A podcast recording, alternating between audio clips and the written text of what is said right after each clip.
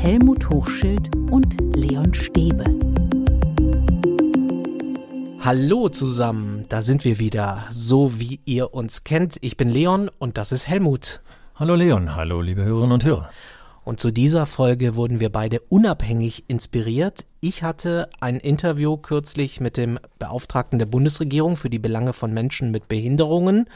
Und der hat etwas gesagt, worüber ich länger nachgedacht habe.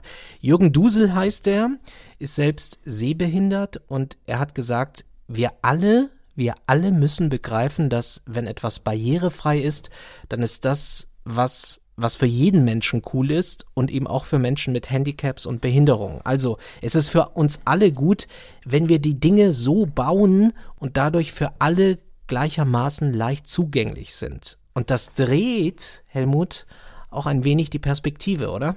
Das dreht die Perspektive, ja, insofern, äh, dass, äh, wie du es jetzt eben ausgesprochen hast, ich noch Eltern kennengelernt habe, die das ganz anders gesehen haben. Mein Kind ist doch nicht blöd, das muss man nicht so einfach darstellen. Es muss gefordert werden und bleibt es nicht blöd, wenn man es nur einfach darstellt. Das ist auch eine Perspektive. und mit der muss man erstmal umgehen lernen. Aber äh, ansonsten, wenn man das mal genau betrachtet, dann kommen wir genau in die Schiene rein, die wir jetzt beide genau betrachten werden. Also Herr Dusel hat ähm, zum Beispiel gesagt, wenn Unternehmen Anwendungen oder Apps programmieren und sie so einfach machen, dass alle Menschen sie benutzen können, dann haben wirklich alle etwas davon. Also wenn Häuser barrierefrei sind, dann ist die Architektur cool. Wenn die Kommunikation alle Menschen gleichermaßen verstehen können, dann haben alle etwas davon. Also es ist nicht nur so ein freundliches Add-on, so ein Zusatz, sondern es ist cool. Es ist auch ein Qualitätsmerkmal. Mhm. Ich merke gerade komisch, äh, dass ich diesmal die andere Rolle äh, gerade einnehme. Aber leider haben wir tatsächlich in unserer Gesellschaft, äh, bin gespannt, ob Hörerinnen und Hörer das bestätigen können und ob du das bestätigst, Leon. Manchmal, wenn etwas einfach ist, dann ist es nicht anspruchsvoll. Vor allem nicht kognitiv anspruchsvoll. Und wir brauchen doch gerade in der Schule die kognitiv anspruchsvollen Sachen. Wir müssen noch unsere Kinder fordern und unsere Jugendlichen. Und insofern merke ich gerade, wie ich zu oft in meiner, in meiner Erfahrung, in meiner, meiner Praxis mit diesen äh, Argumenten auch konfrontiert wurde. Und ich glaube, dass es genau das Problem von Thema Schule ist. Und das Schöne ist, äh, Leon, dass du mit deinem Interview und mit dem, was du jetzt gerade zum Schluss gesagt hast, dass eine App zum Beispiel selbsterklärend sein muss, also möglichst einfach sein muss. Dass das übrigens nicht nur bei einer App so ist, sondern generell auch beim Lernprozess sein soll, dass es für jeden aufmachbar ist, sozusagen. Und deswegen haben wir, ich glaube, jetzt gerade mal hier spontan so einen Punkt gefunden, wo ich dachte, äh, wir müssen einfach die Leute dazu kriegen, dass einfach nicht unbedingt anspruchslos ist und einfach nicht unbedingt äh, etwas ist, äh, was gesellschaftlich abgewertet werden muss, sondern genau das Gegenteil. Es macht uns das Leben einfach und es eröffnet uns teilweise ganz neue Perspektiven. Absolut. Und weil du sagst, dass das so gesehen wird manchmal, ich meine, nehmen wir uns zum Beispiel das Smartphone. Das ist so einfach. Du, du klickst drauf, du hast alle Apps, es ist ganz easy zu bedienen und wir finden es alle cool. Mhm. Und es ist eben, so wie Herr Dusel es sagt, eben auch für die Menschen super, die vielleicht ein Handicap haben. Also genau das ist doch ein Beispiel. Wenn wir so darauf schauen, dann kriegen wir doch diese neue Perspektive. Ich bin mal ganz gespannt, wie ich heute die Kurve kriege. Du bist der Skeptiker jetzt. Nein, nicht der Skeptiker, sondern ich übernehme gerade die gesellschaftlichen Argumente, gerade wenn du das Handy, das Smartphone so beschrieben hast. Hätten wir so eine ganz schreckliche Möhre, total unklar, die Oberfläche, total kompliziert, total vom Look and Feel total langweilig, würden wir das Teil doch nicht toll finden. Wir finden es doch toll, weil es einfach ist, weil es cool aussieht und weil es schön bunt ist. Ich verstehe es sofort. Aber wir sperren es aus der Schule aus. Ja. da haben wir den Punkt, der mich so skeptisch stimmt. Du hast doch völlig recht, das ist ja das Problem. Also nicht das Problem von uns beiden, sondern das Problem von Schule. Das, was wirklich einfach ist, was uns die Welt erschließt, was uns unterstützt, die Welt zu erschließen, das äh, schließen wir aus. Und jetzt versuche ich mal die Kurve zu kriegen. Also ich bin hier danklich eben tatsächlich, ich überlege gerade, circa ähm, knapp 30 Jahre zurück als äh, wir in der Schule, in der ich 25 Jahre war, äh, Integration betrieben haben. So nannte man es damals. Heute würden wir von Inklusion sprechen. Das heißt, wir haben äh, Kinder übernommen aus den sechsten Grundschulklassen, die eine Förderung im Lernen brauchten. Also die von ihrer Intelligenz her, von ihren Möglichkeiten her tatsächlich Lernschwierigkeiten hatten. Damals hat man ganz klar LB wie Lernbehindert gesagt. Heute sagt man, sie brauchen eben Förderung äh, im Lernbereich. Das waren genau die Argumente. Wir haben die aufgenommen Und dann waren die ersten Eltern in der ersten Klasse, die gesagt haben, nee, meine Kinder sollen nicht mit Doofen zusammen sein. Und was wir dann dabei geschafft haben und dann über die Jahre in die Breite gebracht haben, dass eben alle davon profitieren, wenn zum Beispiel zwei Lehrer drin sind und nicht nur die drei Kinder, die eben Lernprobleme hatten, sondern alle davon profitiert haben. Und das ist der Perspektivwechsel, der tatsächlich stattfindet, wenn wir tatsächlich äh, von Menschen mit Behinderungen äh, sprechen dass wir letztendlich irgendwie alle ja auch äh, bestimmte Behinderungen, bestimmte Einschränkungen haben. Und deswegen, was wir für den Bereich öffnen, das öffnet ein, brauchen wir für alle Menschen. Okay, jetzt bin ich mit meinem Interview so reingerauscht. Ähm, Helmut, du wurdest auch inspiriert von einer Förderschule in Berlin, von der du gelesen hast. Was hat dich da so begeistert? Ja, das war ein Artikel im Tagesspiegel. Und das Interessante war für mich, wir sind ja eigentlich in Berlin auf dem Weg äh, zu inkludieren. Und trotzdem sprechen wir heute über Förderschulen, die eigentlich abgeschafft werden sollen im Großen und Ganzen. Wir wollen nämlich äh, alle Menschen gleichmäßig äh, in die Schulen integrieren. Und ich fand es so interessant, dass ich trotzdem diesen Artikel gelesen habe und wieder gedacht habe, Mensch, man muss einfach viel öfter mal schauen. Hier geht es also um eine, eine Förderschule für geistig behinderte äh, Menschen.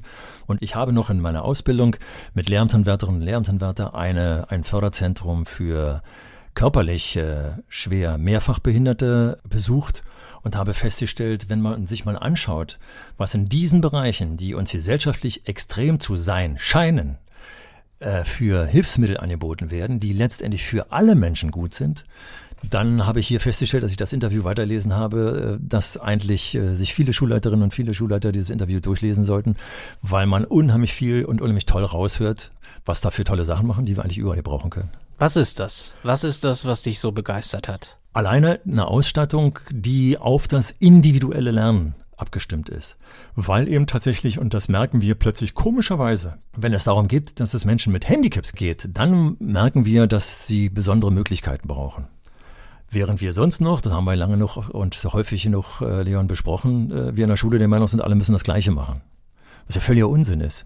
Also wenn wir auf äh, Menschen mit Handicaps schauen, merken wir endlich, dass eigentlich nicht nur die, sondern alle Wege ins individuelle Lernen brauchen. Also haufenweise Materialien, die zum Beispiel unterschiedliche Lösungswege für Aufgaben eröffnen. Das ist das, äh, was äh, man eben in Förderzentren unheimlich gut merkt. Und vor allem die Kolleginnen und Kollegen, die äh, inkludieren, also die Menschen mit Handicaps in ihren Klassen haben, merken, ja, dass sie vieles, was sie für die einbauen, da haben möchten. Also zum Beispiel, dass eine Schule für gehandicapte Menschen, wenn sie kreidefrei ist, sehr viel mehr bietet an technischen Möglichkeiten. Also gerade das, was du über Smartphones beschrieben hast. Das, das einfache Bedienen. Leute, die zum Beispiel auch äh, motorische Probleme haben, also mit der Handschrift Schwierigkeiten haben, mit der Tastatur viel besser schreiben können und, und, und. Also das sind Hilfsmittel, die den Lernprozess befördern. Und da haben Förderschulen noch viel stark, stärker den Blick drauf und machen uns vor, hey, nicht nur wir, sondern wenn wir inkludieren wollen, müssen wir alle den Blick drauf haben. Die haben ja, glaube ich, sogar so einen Lernroboter. Den gibt es nur einmal in Berlin.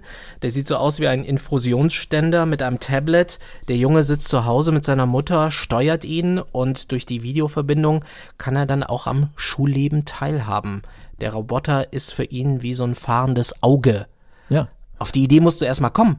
Und wenn wir uns überlegen, wir haben ja zwar gesagt, wir wollen möglichst nicht mehr so oft über Pandemie sprechen, aber dass wir jetzt äh, hier in der Zeit der Pandemie das Problem hatten, dass wir die Klassen teilen mussten, ein Teil ist zu Hause und ein Teil äh, war in der Schule, äh, dann wäre das, wenn mehrere Schulen damit ausgestattet wären, einfach eine klasse Sache.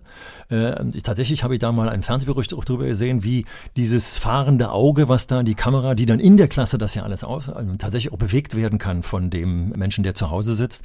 Also er kann einerseits sagen, richte mal die Kamera äh, zur Tafel, aber wenn hinten aus der letzten Reihe die Schülerin spricht, dann dreht der die Kamera um und äh, kann die Schülerin anschauen.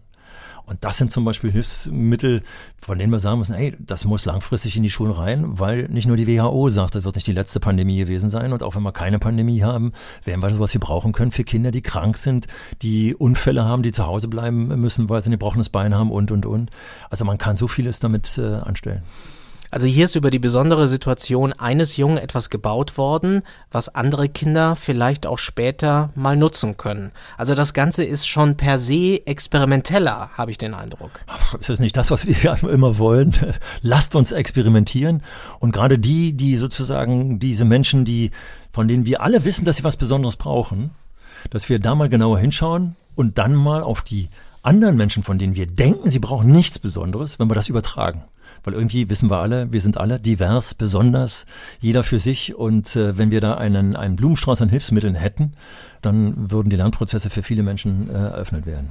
Jetzt ist es natürlich so, dass Förderschulen oft ein sehr gutes Betreuungsverhältnis haben. Also sie sind sehr gut ausgestattet, hast du selbst gesagt, weil es ja gar nicht anders geht, weil die Kinder und Jugendlichen ja viel individueller betreut werden. Aber das hast du natürlich in Nicht-Förderschulen nicht so. Mhm. Gut, da muss man ein bisschen genauer hingucken, weil dummerweise wird das, was du gerade äh, richterweise beschreibst, oftmals dazu genannt, dass man sagt, was, was soll der Quatsch, deswegen gucke ich nicht in Förderschulen, weil die haben ja so viele Rahmenbedingungen, die wir gar nicht haben, es hat ja gar keinen Sinn, dahin zu gucken. Also wird sozusagen als Kontraargument verwendet. Aber es stimmt ja eben auch nicht, wenn wir zum Beispiel ein körperlich gehandicaptes Kind in einer Regelklasse inkludieren würden, dann würden solche Hilfsmittel ja mitkommen. Also da sind dann oftmals ja auch Betreuer mit dabei, je nachdem, wie schwer das Handicap ist und so weiter. Also da wird ein Teil ja auch in die Regelschulen übertragen.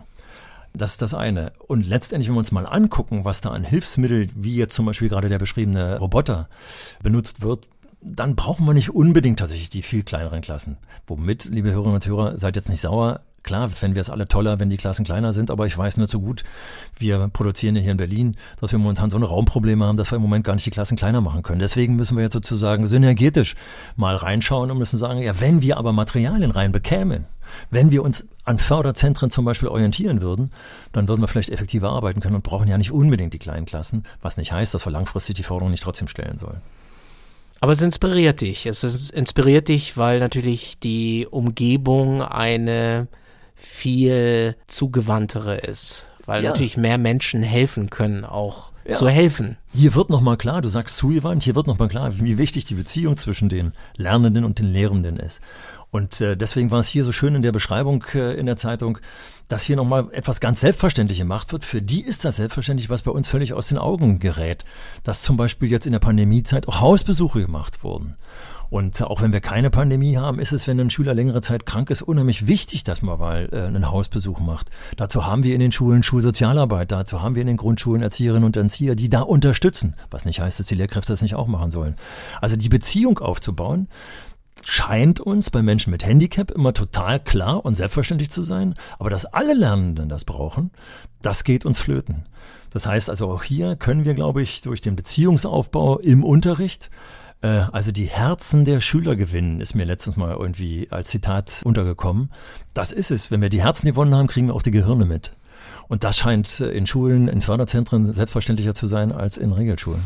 Es gab da auch den schönen Satz in dem Artikel, den du angesprochen hast, den ich auch gelesen habe.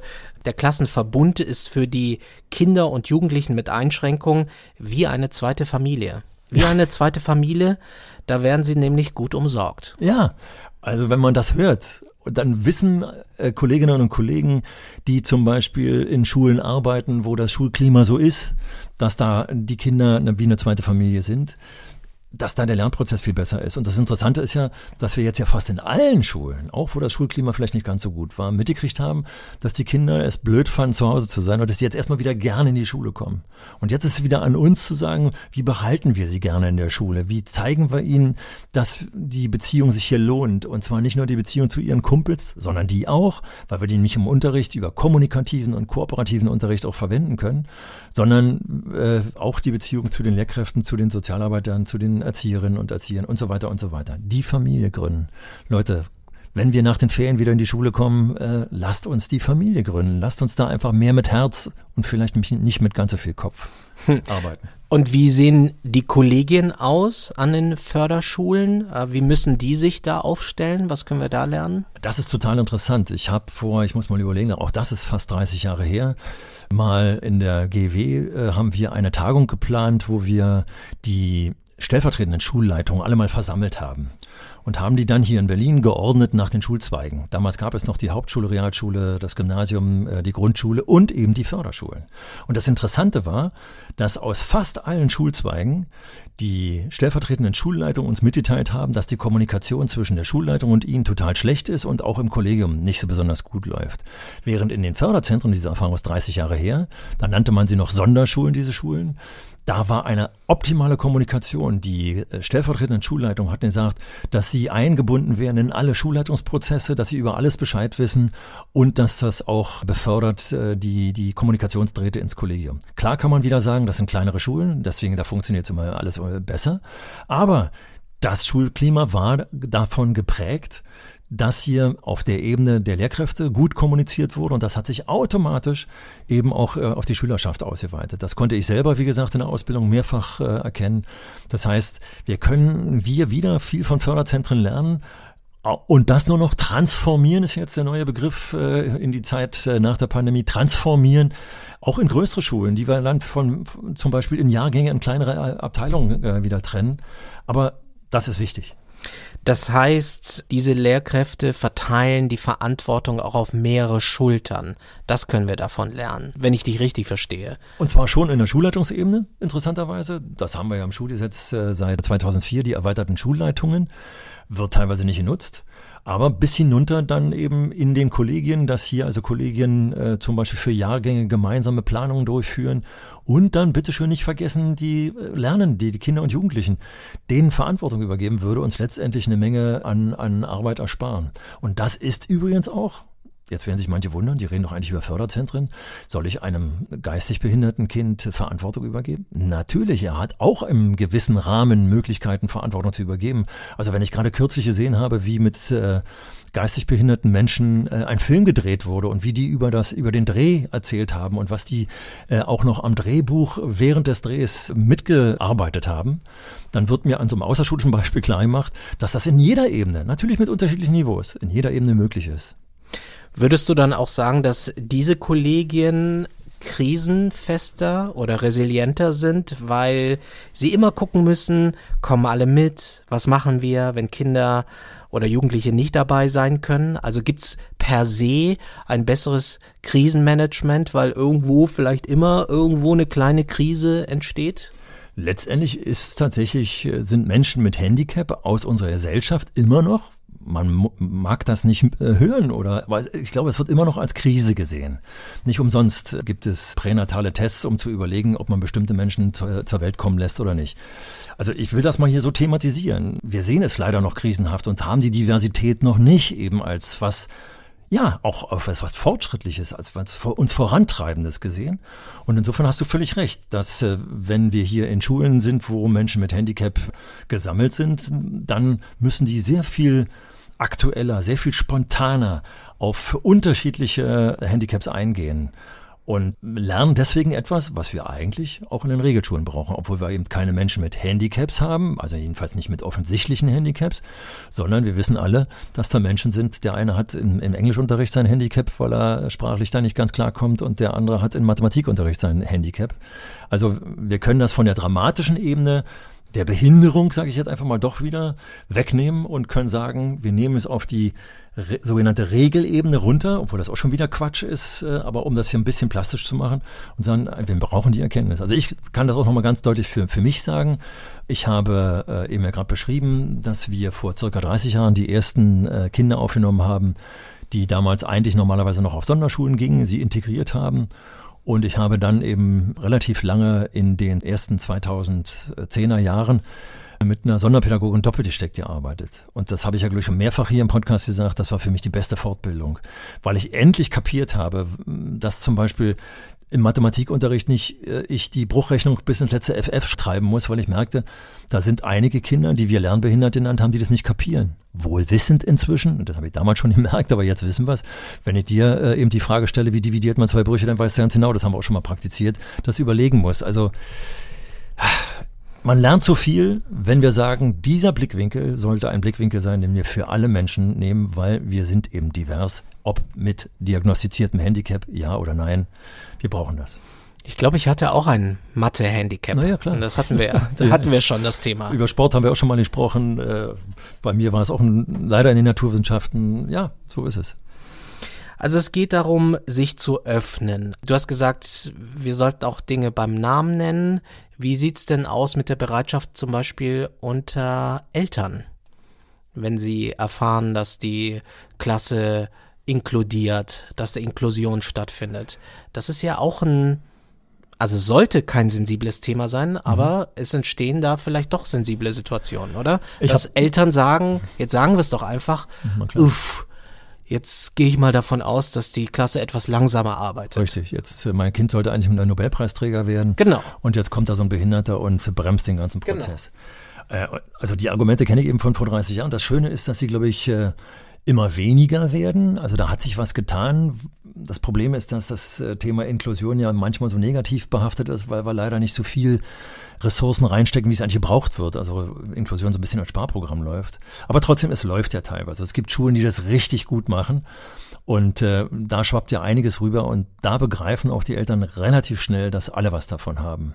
Dass also zum Beispiel auch, sagen wir es einfach mal, ein hochbegabtes Kind ist ja im Prinzip auch was ganz Besonderes und braucht eine ganz besondere Förderung. Aber dass ein hochbegabtes Kind auch von der besonderen Förderung eines geistig behinderten Kindes zum Beispiel was mitbekommen kann, also den Perspektivwechsel einfach mal macht, dass auch dieser Mensch, dieses Kind ganz tolle Kompetenzen hat äh, in bestimmten Bereichen, dafür einen, den Blick zu öffnen.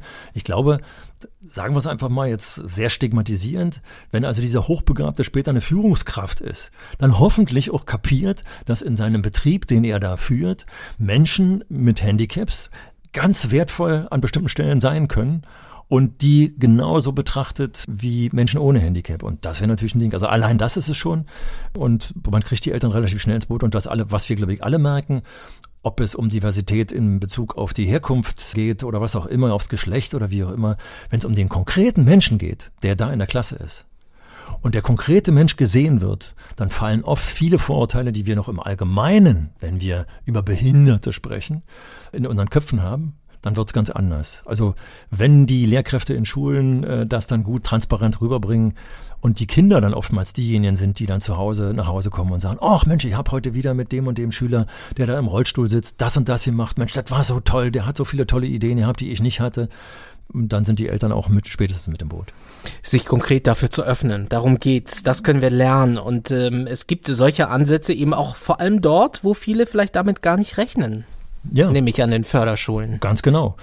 Und wenn ich mich an den Artikel erinnere, an die Schulleiterin, um die es da ging, die hat zum Beispiel auch ganz andere tolle Sachen gemacht, äh, die viele andere Schulen einfach auch übernehmen sollten. Dass sie gesagt hat, äh, wir schauen immer wieder, Jahr für Jahr, vielleicht auch sogar schon halb, Jahr für Halbjahr, welche guten Traditionen haben wir, die wir bewahren wollen und welche neuen Dinge brauchen unsere Schülerinnen und Schüler, damit sie besser vorankommen. Also immer wieder dieses Abchecken, was machen wir gut, was behalten wir bei, was klappt nicht so gut.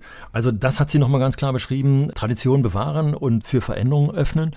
Und das machen sie zum Beispiel, indem sie mit Unis zusammenarbeiten dass Sie hier nochmal ganz klar äh, gesehen haben, wie kommen wir heute in den Zeiten, wo es zu wenig Abgängerinnen und Abgänger von den Universitäten fürs Lehramt gibt, wie kommen wir an Lehrkräfte ran? Na, indem wir mit denen zusammenarbeiten, die möglichst früh schon im Praktikum in die Schulen holen, sie dafür begeistern und ihnen schon möglichst früh zeigen, was da für Möglichkeiten sind. Insofern hat diese Schulleiterin es für ihr Förderzentrum ganz toll geschafft, immer wieder noch Menschen in ihre Schule hineinzubekommen, die dort gerne Ausbildung machen wollten. Und das sind so Dinge, wo ich denke, das ist selbstverständlich eigentlich für jede andere Schule, äh, die Leute reinzuholen. Dazu muss ich aber den Menschen was bieten können. Diese Schulleiterin hat gesagt, wir bieten hier eine Schule in einem tollen Klima, wir bieten hier eine gute Ausstattung, die wir uns über Jahre erarbeitet haben. Die haben sie ja nicht geschenkt gekriegt. Und also da äh, kann ich nur empfehlen, auch da mal zu schauen, weil die äh, Schulleitungen von Förderzentren per se eben, das, was du am Anfang unseres Podcasts heute schon gesagt hast, per se ja Menschen sind, die einfach einen besonderen Blick haben müssen und äh, den Blick eröffnen. Ja, und das ist, glaube ich, ein wirklich gutes Qualitätsmerkmal, wenn da viele junge Leute, junge PädagogInnen da hingehen und bleiben wollen. Das zeigt, da scheint wirklich was zu funktionieren. Richtig. Und das muss ein Maßstab für alle Schulen sein. Also wir bekommen ja, und ich war ja lange Zeit jetzt auch in der Ausbildung, dann Lehramtsanwärterinnen und Lehramtsanwärter, die dann in Schulen geschickt werden. Und da gibt es Lehramtsanwärterinnen und Lehramtsanwärter, die vom ersten Tag an gesagt haben, ich war überrascht, was hier läuft, aber hier will ich unbedingt weitermachen.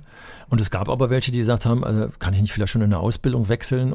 Und da müsste man sowas zum Anlass nehmen und müsste man sagen, Mensch, hier müssen wir mal kritisch drauf schauen. Und tatsächlich von den wenigen Förderzentren, die es bei uns in Berlin noch gibt, also zwei sind mir ganz direkt äh, eben auch bekannt und von vielen höre ich was, weil ich eben mit Sonderpädagogen auch noch Kontakt habe. Da denke ich, da scheint das tatsächlich überproportional gut zu laufen, diese Öffnung auch, äh, als das in Regelschulen der Fall ist. Das heißt, das wäre vielleicht auch dein Appell, dass Lehrkräfte vielleicht da auch mal hospitieren, sich das anschauen. Das wäre also für dich eine gute Sache. Auf jeden Fall. Also ich habe ja gerade vorhin schon mal angetextet, dass ich in, äh, mit Lehramtsanwärterinnen und Lehramtsanwärter persönlich in dieser Schule äh, bei uns in Reinickendorf, in der Toulouse-Lautrec-Schule war, ich kann sie ruhig mal nennen, und äh, wir die Hilfsmittel da gesehen haben und äh, wir uns äh, dann danach immer wieder angeschaut haben und angesprochen haben, Mensch, das können wir auch bei uns in der Schule ganz genauso brauchen. Wie viele Schüler äh, wir zum Beispiel, die sich vom Platz aus nicht zum, zur äh, Tafel bewegen können, vom Platz aus die kreidefreie Tafel, also die interaktive Tafel bedienen können und, und, und. Also gab es so viele tolle Möglichkeiten, alleine das. Und die Schulleiterin dieser Schule hat damals auch ganz klar gesagt, wir holen euch auch gerne hierher, damit ihr dann vielleicht doch nochmal überlegt, bei Fällen, bei denen wir auch der Meinung sind, die sind inkludierbar in Regelschulen, traut ihr euch das zu? Und etliche äh, Lehramtsanwärterinnen und Lehramtsanwärter waren animiert zu sagen, okay, wenn wir das und das noch in unserer Schule ändern, waren nur zwei Kriterien, dann könnte ich mir vorstellen, äh, dass wir auch diese Menschen bei uns inkludieren können. Also das öffnet, das öffnet ist in allen gesellschaftlichen Bereichen eine wichtige Sache, weil es inspiriert. Und das Schöne war auch an dem Artikel, dass da drin stand, die Kinder kommen gerne und sie kommen jetzt nach Corona sogar noch viel lieber an die Schule. Also Richtig, noch mehr. Weil ihnen was gefehlt hat. Und das, wenn wir das schaffen, dass unsere Schülerinnen und Schüler, dass denen was fehlt, wenn sie nicht in die Schule kommen dürfen und nicht nur äh, die Pause mit den Kumpels, äh, sondern plötzlich eben auch das Gespräch mit der Sozialarbeiterin, äh, mit der Lehrerin oder der tolle Unterricht, der mit tollen Materialien am Gruppentisch stattfindet, weil ich immer mit meinen äh, Kindern, mit meinen Mitschülerinnen und Mitschülern mich toll unterhalten kann. Wenn es das ist, dann haben wir gewonnen. Dann hätten wir zum Beispiel auch doch nochmal dieses Stichwort aus der Pandemie eines gelernt. Äh, weil dann kommen wir, wenn uns das wieder nochmal, und wir wissen ja nicht, ob wir im Winter nochmal überrascht werden von, was weiß ich, Mutanten. Äh, einer, einer, einer neuen Mutante, dann sind wir besser vorbereitet, weil da auch wieder Selbstständigkeit, Kommunikativität und Kooperativität gefördert wird. Und das können wir von Förderschulen lernen. Auf jeden Fall. Und wenn ihr euch inspiriert fühlt und Fragen habt, dann könnt ihr uns gerne schreiben an info@schule-kann-mehr.de. Mehr Inspirationen gibt es auch auf den Webseiten des deutschen Schulportals. Das hier ist ein Podcast, den gibt es bei Apple, bei Spotify und über alle anderen Apps und das alle zwei Wochen. Und bis zum nächsten Mal. Bleibt bitte stabil, bleibt offen für Neues. Ich sage bis zum nächsten Mal. Dann gibt's unsere letzte Folge vor der langen Sommerpause. Und bevor ich mich verabschiede, sage ich einfach nochmal ganz klar, solltet ihr mal irgendwann Kontakt in eurem Umfeld haben zu Sonderpädagoginnen oder Sonderpädagogen, interviewt sie und fragt sie, ob das stimmt, was ich hier erzählt habe. Ich ahne, wenn ihr das tut, dann werdet ihr unheimlich viel lernen. Viel Spaß dabei und bis zum nächsten Mal. Tschüss. Tschüss.